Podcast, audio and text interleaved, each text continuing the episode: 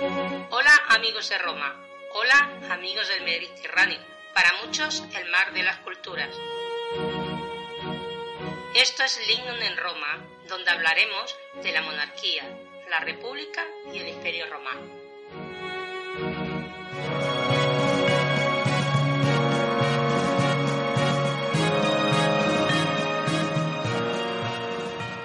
Hoy hablaremos sobre la ciudad y cómo era habitar en ella durante el imperio.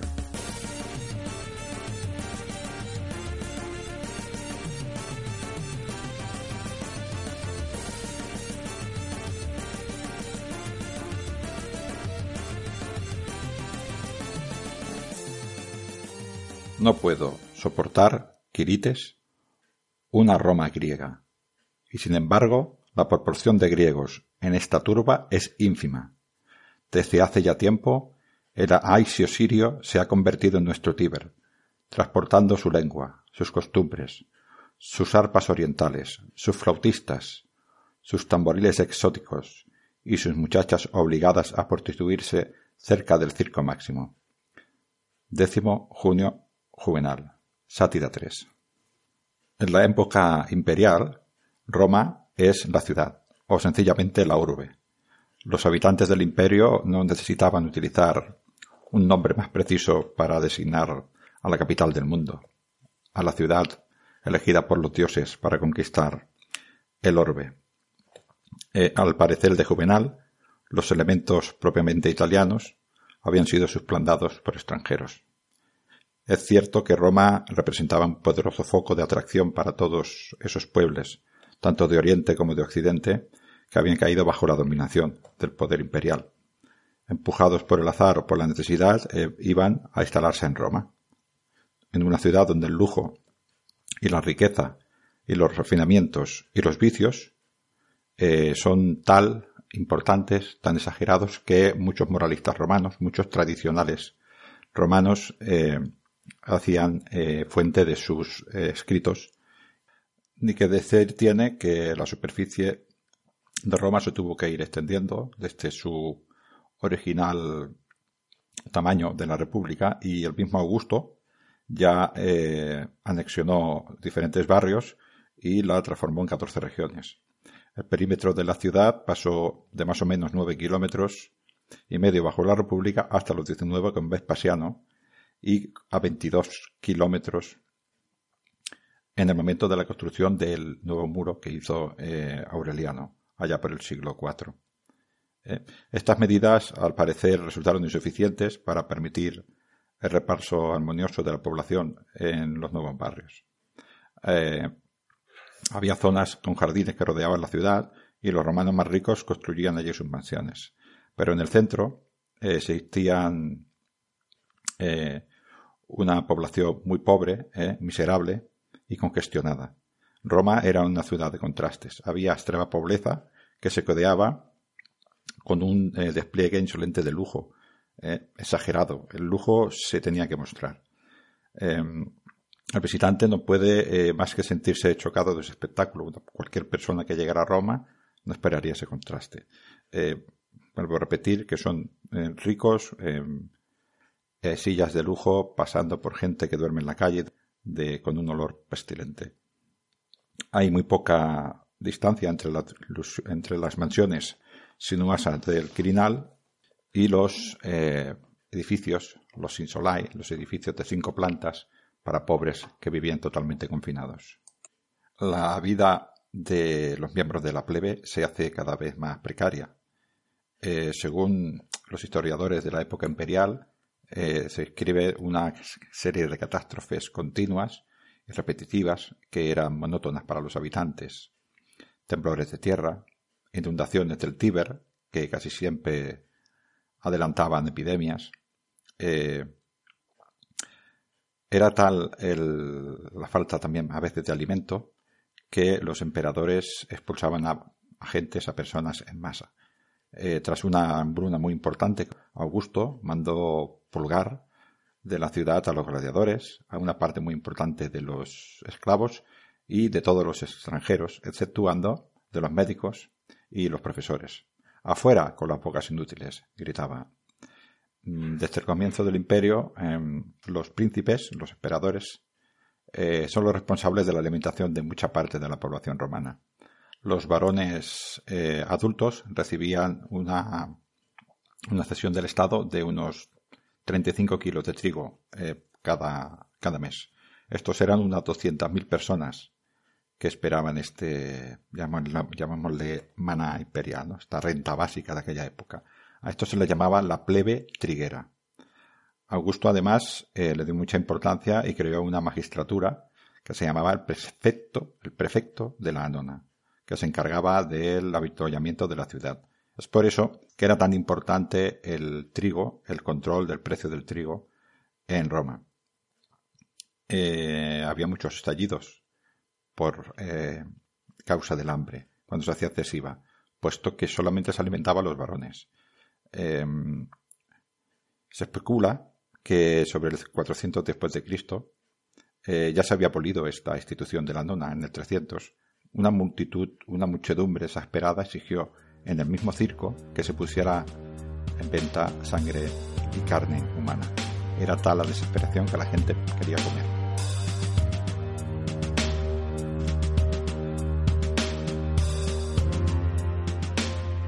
Añadir a eso eh, los incendios, una, causa muy importante de muerte en la urbe. Eh, se conoce bastante bien el incendio del 64, cuya responsabilidad se le ha, atribuido a Nerón, ¿eh? según últimamente se piensa de una manera falsa, y en el cual también se dice que las culpas se le fue dada a los cristianos, ¿no? Todo esto parece ser que es mala prensa, pero bueno.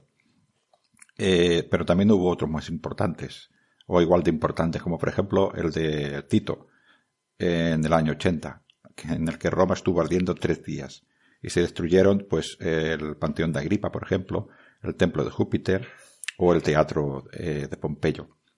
Esto estamos hablando de grandes edificios y grandes construcciones, pero nos imaginamos qué podría pasar en esos barrios donde estaba amontonada la gente, donde no había espacios por las calles y donde era una ratonera que era imposible escapar. Em, cada vez que el fuego estallaba, eh, cualquier barrio de la ciudad se producían escenas de pánico y de desorden. Eh, Dion Casio explica en uno de sus em, su historia de Roma una eh, escena y la explica de la siguiente manera. Un tumulto extraordinario se apoderó de la ciudad entera, y la gente corría de aquí para allí como enloquecida. Algunos que habían ido en ayuda de sus vecinos se enteraban de que su propia casa estaba en llamas. Otros, antes incluso de haber sido advertidos, sabían que lo habían perdido todo. Los que estaban en el interior de los edificios se precipitaban a las calles estrechas esperando poder hallarse seguros afuera, mientras que otros, en cambio, querían refugiarse dentro de las casas. Niños, mujeres, hombres, viejos, todos gritaban o gemían. No se podía ver ni oír nada a causa del humo y los gritos. Algunos se quedaban en su lugar, mudos y atónicos. Muchos de los que transportaban sus bienes, así como los que habían pillado bienes ajenos, se precipitaban unos contra otros y vacilaban bajo la carga. Imposible avanzar, imposible también quedarse quietos porque todos empujaban y eran empujados, atropellaban y eran atropellados. Muchos eran pisoteados. Se asistía a todo lo que se produce en una catástrofe de ese tipo y era imposible escapar, pues el que huía del peligro caía inmediatamente en otro peor y moría.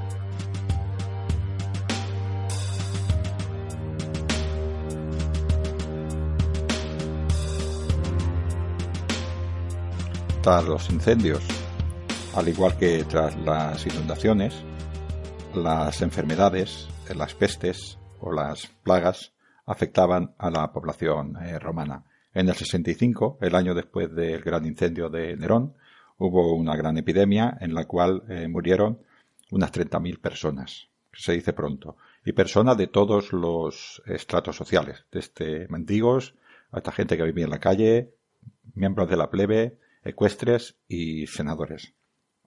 En el del año 80 de Tito eh, se sabe que hubo también unas pestes importantes, y también murió mucha gente, aunque no he sido capaz de encontrar el número, pero parece ser que también fueron bastante. Lo mismo ocurrió en otros incendios, como en el, en el 191 de Cómodo o en el 283 de Diocleciano. Eh, al parecer, eh, muchas muertes de estas se hubieran evitado si Roma hubiera tenido otro plan urbanístico, ¿no? Así que, en principio, Roma era una anarquía de, calles estrechas y sinuosas y retorcidas, puesto que tiraban de las colinas y era una ciudad que se había hecho sobre la marcha, sin ningún tipo de orden. Eh, Nerón, al, después del incendio, intentó eh, pelear en todo lo que pudo este, este desorden, pero al parecer no pudo. Así que en términos generales, hasta el final del imperio, las calles de Roma eh, constituyeron un amasijo informe e irracional de calles que dificultaban muchas mucho las comunicaciones. Prácticamente durante todo el imperio, eh, las calles las podíamos dividir en tres tipos. Por ejemplo, los primeros serían los itera, que eran caminos peatonales, los actus, que eran caminos por los que pasaba un solo carro, y las vía, viae, propiamente dichas, en las que podrían cruzar dos carros, pasar dos carros a la vez en misma dirección o cruzarse. Eh, hay que decir que eh, dentro de las murallas serbianas, las primeras murallas de la República, había muy pocas vías eh, que atravesaran la ciudad. Casi todas eran actus, de un solo paso, de un solo carril, o itinera. La regulación de aquella época decía que tenía que tener como mínimo 10 pies, que corresponderían a unos 2,9 metros, a fin de que los habitantes pudieran construir balcones. aún así, esta regulación no se seguía mucho, pues como podemos imaginar, la especulación sobre el suelo era enorme y cualquier metro cuadrado, cualquier cosa que pudiera ser edificable, era querida y era adquirida por cualquier especulador inmobiliario. Sumar al inconveniente de la estrechez su eh, recorrido eh, ondulante, pues seguía la ladera de las eh, colinas y muchas de estas calles recibían el nombre de clivi o rampas, como por ejemplo el clivus capitulinus. Por último, decir que las calles eran generalmente de tierra y estaban sembradas de desperdicio que arrojaban los vecinos desde las alturas de las insulae, eh, de manera que no estaban tan limpias como hubiera querido el gobierno. En este aspecto, César, en una ley póstuma, que se llama la Lex Iulia Municipalis, eh, hizo una, serie de, mandatos, entre ellos, por ejemplo, uno que está muy en boga también hoy en día. Él eh, obligaba a los propietarios de los edificios que estaban en la vía pública a que limpiaran la zona correspondiente a sus muros y a sus puertas. Y al edil de su barrio eh, era el encargado de controlar que se cumpliera esta ley. En caso eh, de que hubiera alguna zona más o menos eh, pública, pues tenía que licitarlo a un a alguna persona que limpiara. Pero solamente esto. Todo lo demás era responsable cada los miembros o los propietarios del edificio. En caso de que no limpiaran, pues serían condenados o serían tendrían que pagar una multa. bueno, esto no surtió efecto. Seguía habiendo lo mismo y la gente no, no lo hacía. Eh, desde nuestro punto de vista moderno, pues haríamos lo que hacemos ahora, contratar un servicio de limpieza para que limpiara. Pero la idea de que el Estado, en determinadas circunstancias, asumiera las responsabilidades de los particulares era impensable para un romano. Eh, era imposible. Julio César, cuando dictó esa ley, esto no estaba en su cabeza, era imposible que él pensara eso. Así que se dejó a los vecinos y los vecinos no hicieron caso a esta ley.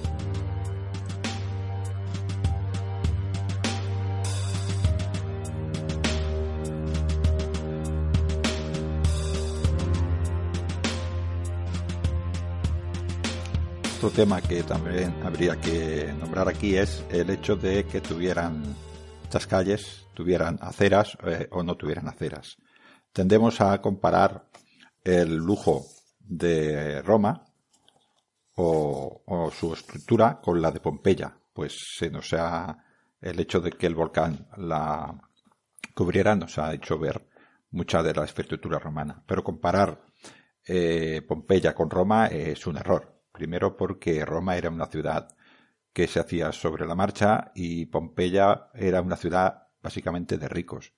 Todo el mundo que vivía allí, o prácticamente todo el mundo que vivía allí, era aniderado, era gente de dinero con lo cual sus infraestructuras también lo eran. Roma no era así, era una ciudad de, de contrastes, ¿no? Eh, en Pompeya las calles son anchas y permiten pasar como mínimo un carro. Esto, como ya hemos dicho, en Roma no era igual.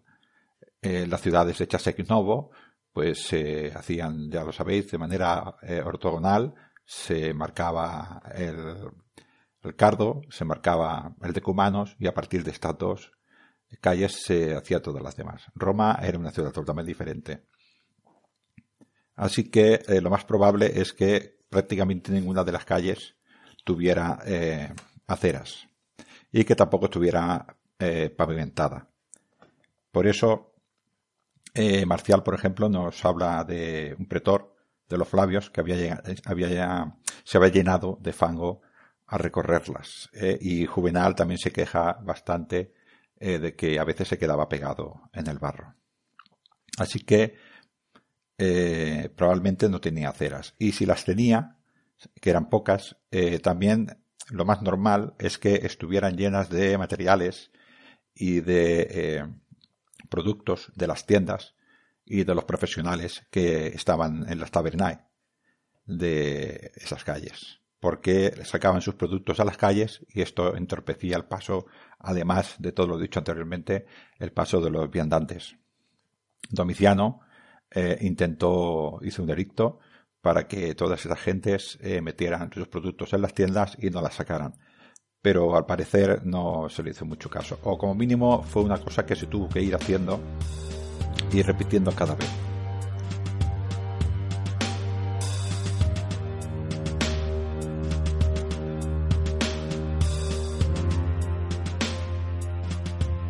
aparte de todo esto es eh, durante el día, ¿no? Pero otra característica también de Roma era su aspecto al anochecer. Eh, Roma decía de iluminación. Nosotros ahora estamos acostumbrados a que las ciudades tengan iluminación, pero Roma no la tenía. Así que eh, las noches sin luna las calles quedaban en profunda oscuridad y eh, no había, al no haber luz, pues la verdad es que la gente no se atrevía a, salir a la calle. Eh, más que nada porque también estaba poblada por sicari y efractores, atracadores y por raptores de toda índole.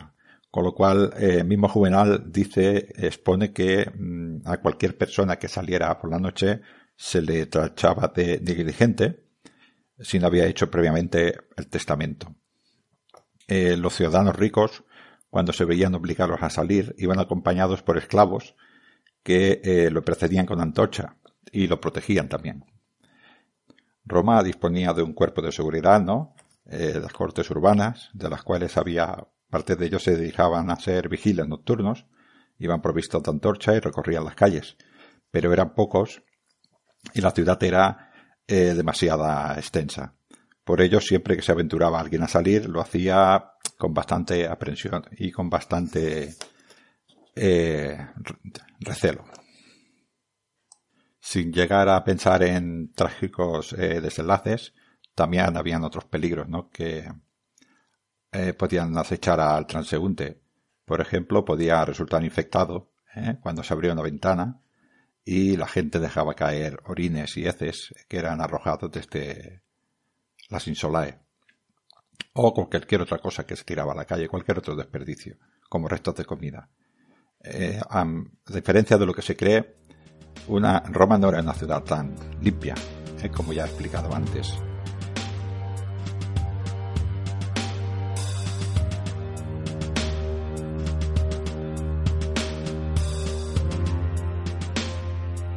Eh, había muchísima gente durante el día, ¿no? Entonces, durante el día había una intensa animación y mucho ruido, se generaba porque había gente que iba hacia todos lados, ¿no?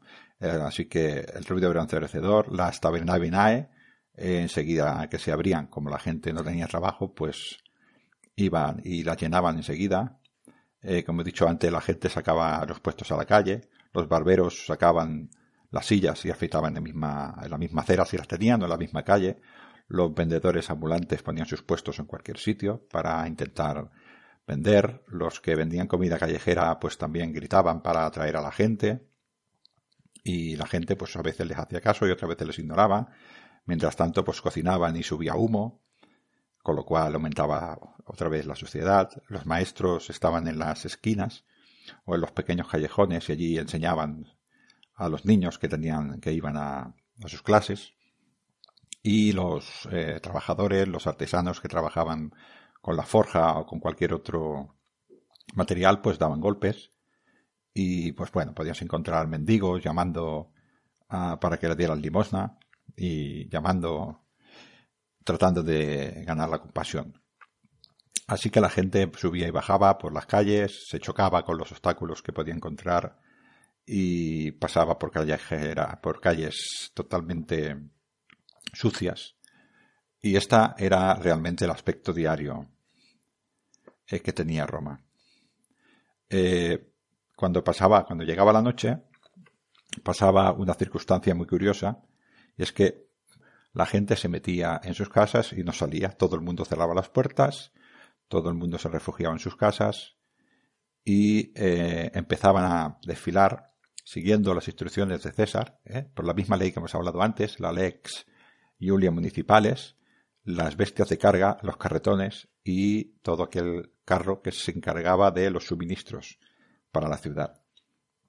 Eh, César había entendido, comprendió, que la circulación de estos vehículos eh, por estos barrios, con estas gentes, con las calles estrechas y con tanto tránsito, era imposible.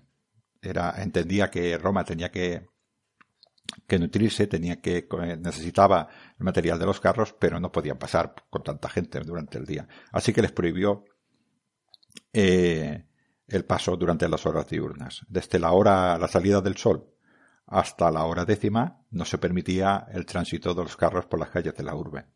Cualquier vehículo que no hubiera podido retirarse antes del alba eh, debería permanecer vacío y estacionado. Se retiraban las bestias y allí quedaba el carro solamente había cuatro excepciones a esta regla. Una eran, eh, tres de ellas, perdón, eran eh, de temas eh, religiosos o celebraciones. Por ejemplo, se permitía en los días de ceremonias solemnes el paso de las vestales o del sumo sacerdote o de los famines. también, por ejemplo, se celebraba el día que se celebraba el triunfo, pues a los carros imprescindibles para celebrar la victoria. Y los días de juegos públicos, pues también. Cuando eran públicos, eh, también se permitía pasar los carros pues, de animales o de cualquier otra cosa. Y una otra excepción era la que corresponde a los carros de las construcciones, a los, cargos, los carros que estaban encargados de, eh, reconstruir los edificios que habían caído y volverlos a rehacer.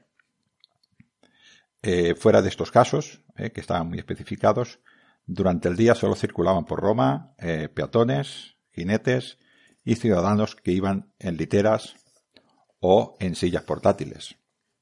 De modo que nadie podía utilizar carros, ningún civil podía utilizar carros tirados por bestias durante las horas de prohibición.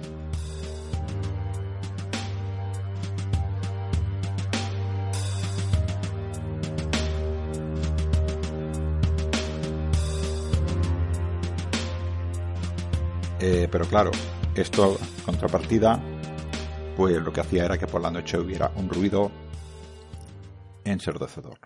Era imposible dormir y esta era la vida de Roma. Eh, antes hemos hablado de algunas disposiciones, ¿no? De, Domiciano, por ejemplo, que intentaron eh, imponer su voluntad. Mm, esta ley, sin embargo, que la, que la hizo César, sí que sobrevivió a las, al tiempo. Eh, la férrea mano del dictador, la fuerza del divino César, sí que duró. Y esta prohibición duró bastante en el tiempo, incluso se extendió. Claudio la puso en práctica en todo aquel aquella municipio, toda aquella ciudad que tenía la titulación o la característica de municipio en Italia. Marco Aurelio la puso en todas las del imperio. Y Adriano hasta eh, limitó los excesos de estos carros de construcción, les dio un peso máximo y una regulación de la carga. Así que eh, sí, esta prohibición duró, puesto que César era el divino César y era muy respetado por todos los ciudadanos. Eh, Marcial eh, dice que durante la noche, cuando los vehículos se estremecen en las insulais con el traqueteo de las ruedas, o cuando en el Tíber se oye jadear a los cargadores y a los sirgadores, eh, era imposible dormir. Y otros poetas o escritores de la época también se quejaban y decían, ¿en qué casa alquilada es posible dormir? El paso de los carros al girar las callejuelas y los juramentos de los carreteros cuando se quedan atascados, quitarían el sueño al mismísimo emperador. Así que esto eh, sucedía durante la noche. Durante el día, eh, Juvenal nos, narra eh, su, malestar por la insoportable prisa cotidiana. Y, entonces él, mismo escribe y dice que se ve empujado por una varabunda que va cobrando fuerzas. La multitud que le precede le estabiliza la marcha y la que le sigue viene empujando. Uno le da con el codo, otro con una vigueta, el tercero le da en la cabeza con una vasija con agua. Más tarde, un ancho zapato le aplasta el pie. Un clavo de soldado se le hinca en un dedo, y su túnica reciente queda hecha jirones. De repente cunde el pánico. Aparece una carreta, sobre la que oscila una viga larga. A continuación, otra que transporta un abeto y otra más con mármol. Si se rompiera el eje y esta masa perdiera el equilibrio, se derrumbaría contra los viandantes. ¿Qué es lo que quedaría de sus pobres cuerpos? ¿Triturados? Así que eh, esta era el aspecto por el día y el aspecto por la noche.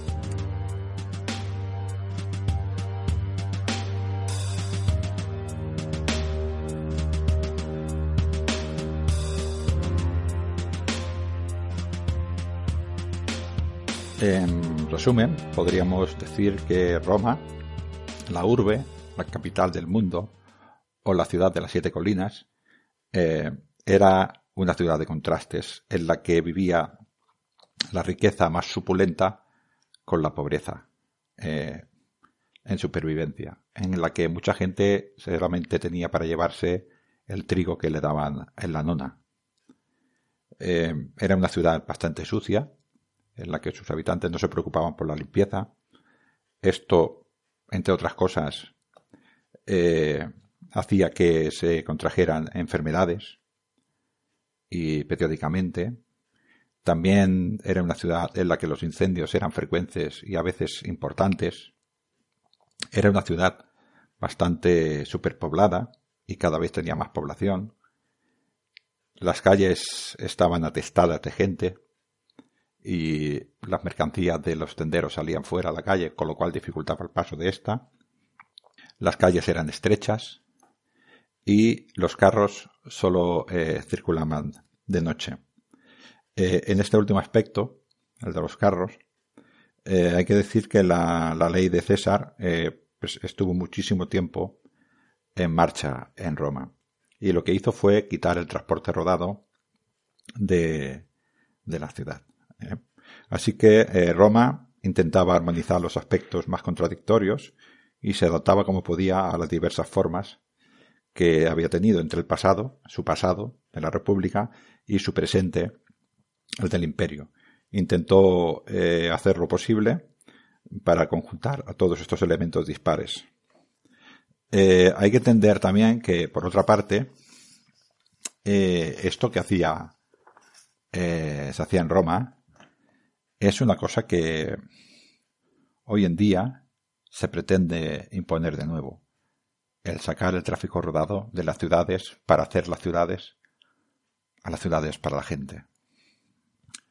Espero que os haya gustado este primer audio. e intentaré mejorar en el aspecto técnico, puesto que estoy aprendiendo todavía. Hasta otro audio. Amigos del Mediterráneo.